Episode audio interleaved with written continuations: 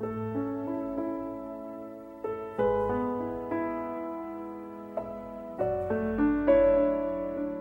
迎收听八零九零后时尚育儿广播脱口秀《潮爸辣妈》。大家好，我是灵儿。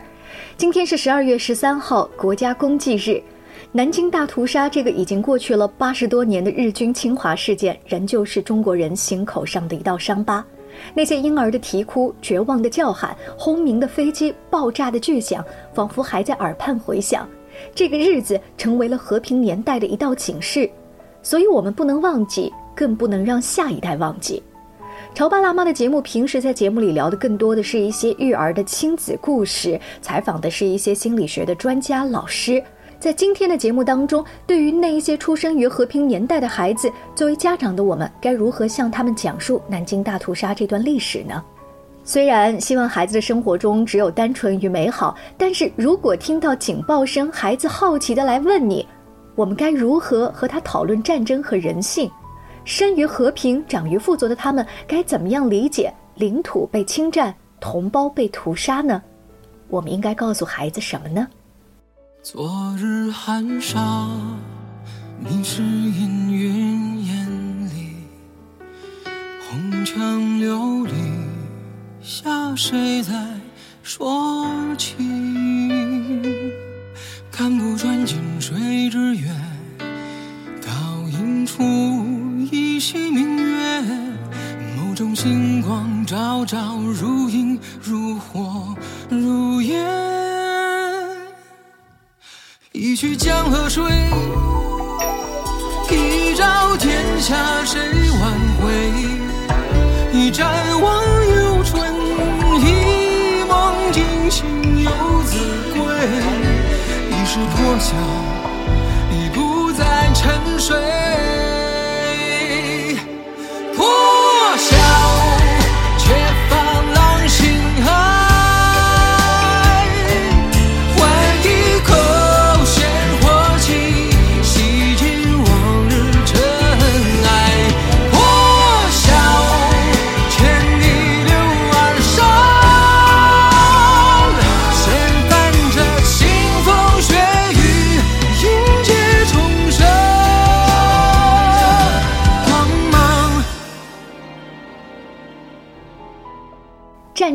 让人类陷入绝望，国家公祭日是什么？世界上每天都会发生无数的事情，一味的将孩子保护起来，与所有的阴暗面绝缘，肯定不是最好的方法。与其让孩子们被夸大的影视作品误导，不如趁机引导孩子了解历史真相，鼓励孩子主动思考，有所感悟。我们今天说的国家公祭日，是为了纪念一些人。所有在日本帝国主义侵华战争期间被屠杀的人们，而一九三七年的十二月十三日是其中最令人悲痛的日子之一。从这一天开始，在宁静美丽的六朝古都南京，侵华日军对我们的同胞进行了长达四十多天、惨绝人寰的大屠杀，三十多万人因此失去了生命。这是日本侵华战争中鲜血淋漓的一页。事实上，日军在侵华的过程中进行了很多次的大屠杀，南京大屠杀仅仅是其中的一页。无数的孩子在屠杀中失去了父母，无数的父母失去了孩子。战争是人类的潘多拉魔盒，当魔盒开启，战争来临，人们有了贪念，便会失去本性。战争的残酷会侵蚀一切，即使是发动战争的人，也不例外。回首战争，是为了珍爱和平。跟孩子聊怎么认识南京大屠杀呢？孩子的承受能力有限，所以对于战争的细节没有必要全部揭露出来。我们可以从两个方面入手。首先，家长要端正自己的态度，不带偏见，不带情绪，才能让孩子不慌不怕，能够比较理性的看待历史战争，可以寻找一个破题的方向。比如，可以问问孩子：“你知道战争年代的小朋友们都是怎么样生活吗？”借此可以引出一些英雄人物的故事，帮助孩子树立正确价值观的榜样，或者告诉孩子，战争时的小朋友们吃不饱、穿不暖，还要时刻担心被伤害。即使是这样，还是出现了很多聪明、善良、正直的小朋友，比如说王二小、刘胡兰，独立而坚强的他们是我们的榜样。和他们相比，我们现在和平幸福的生活是多么难得。其次，不要过度给孩子传递一些负面的情绪，可怕、残忍这样的形容词最好不要直接出现在表述当中。革命先驱做出的贡献，现在国家的强大等等，都是比战争的惨烈更好的题材。将侧重点引入感恩、珍惜上来，能够重塑孩子的安全感。对于孩子来说，战争的残忍只能够靠想象。如果家长过度渲染恐慌的情绪，很可能导致孩子无法接受，甚至出现一些心理创伤。在讨论战争的同时，一定要密切关注孩子的情绪变化。一旦出现比较大的波动，是可以暂时停止讨论。铭记历史，居安思危，我们要正确的认识公祭日。如今我们的国家强大了，但是对这段历史却从不曾避讳，并非我们想渲染仇恨，而是这段历史能够不断的激励我们。那些革命先烈，那些牺牲的英雄，那些用自己的身躯铸造了祖国的万里长城，不愿做奴隶的人们，视死如归，齐心协力将侵略者挡在了门外。这，就是我们中国的脊梁。即使在现在，我们遇到的挑战也从未停止：新疆棉事件、疫情被泼脏水、南海问题、有人抵制冬奥会。今天的中华大地仍然响彻着各种各样的防空警报。告诉孩子们，战争的痛苦并不是要让他们心生仇恨，而是要居安思危，去守护我们来之不易的幸福。唱爱国诗词，家国在心中，珍爱和平，爱家爱国是每个中国儿女应尽的义务。除了牢记历史，更要把爱国的种子种在心中。在古代，也有许多经典的爱国诗词，所表达的情怀与愿景，感人至深，发人深省。在日常生活中，也可以和孩子们一起来学习，一起来吟诵，感受穿越千年的吟唱。在节目的下半段，就跟大家一起来为孩子精心挑选一些爱国诗词。明月，明月，谁又阴晴圆缺？清风，清风，何处奔向晴天？是谁在文苑阁近水灯窗前？找到沾墨的书签，一本一本记录漫长时间，历史星辰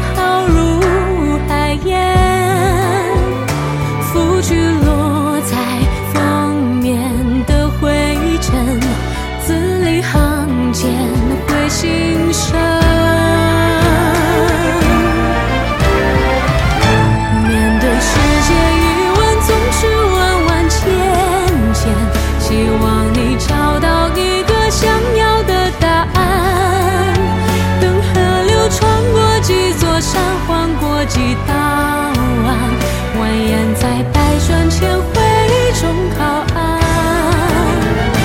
面对世界，回答也有万万千千。希望你找到一个安心的答案。也许曾千里迢迢，寄往远方出发，等待困惑的一颗心。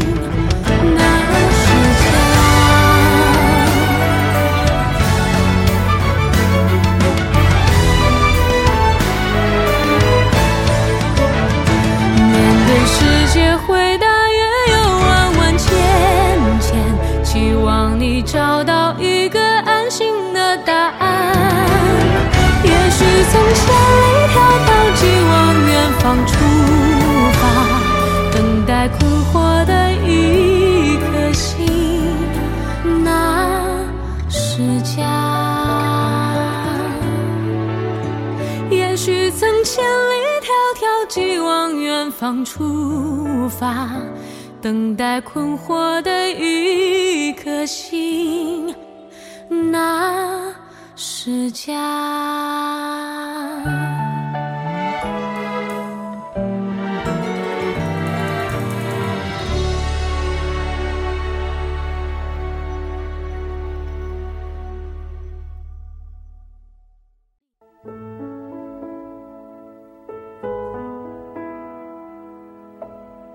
广告之后，欢迎您继续锁定《潮爸辣妈》。我们的节目星期一到星期五傍晚的六点半，第二天上午的十一点钟还会重播。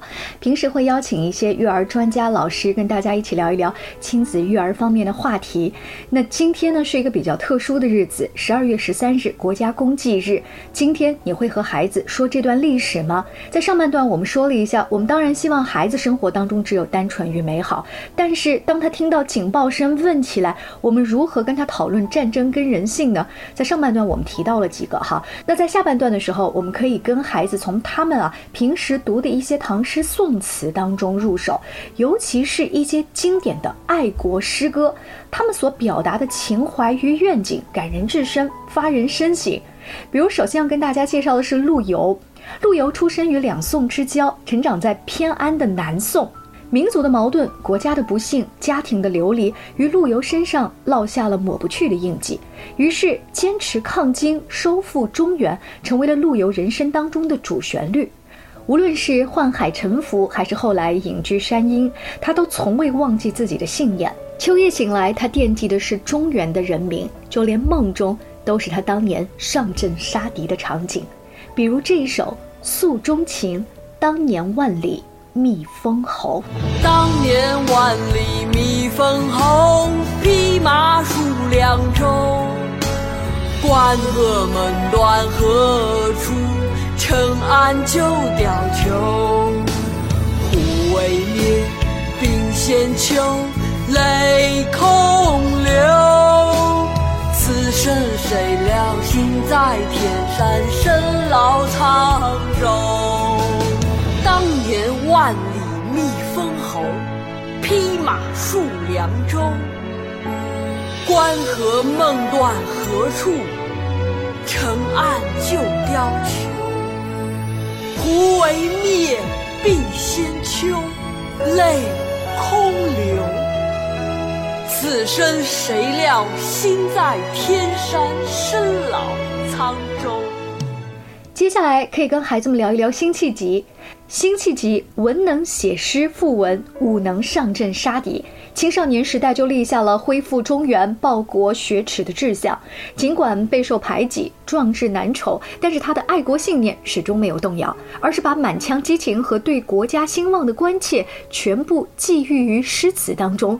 尤其是那句“醉里挑灯看剑，梦回吹角连营”。醉里挑。灯看剑，梦回吹角连营。八百里分麾下炙，五十弦翻塞外声。沙场秋点兵，马作的卢飞快，弓如霹雳弦惊。了却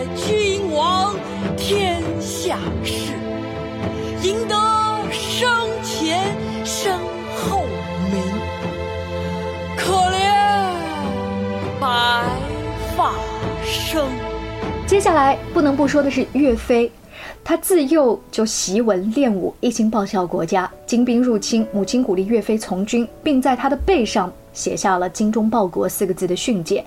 岳飞带领岳家军全线北伐，金军被迫节节逼退。眼看着收复中原在望，岳飞却在一天之内接连收到了十二道退军诏。最终，岳飞被奸臣陷害，含冤而死，留下了一首《满江红》，挥洒爱国热血。怒发冲冠凭栏处，潇潇雨歇。抬望眼，仰天长啸，壮怀激烈。三十功名尘与，千里路云和月。莫等闲白了少年头，空悲切。靖康耻，犹未雪。臣子恨，何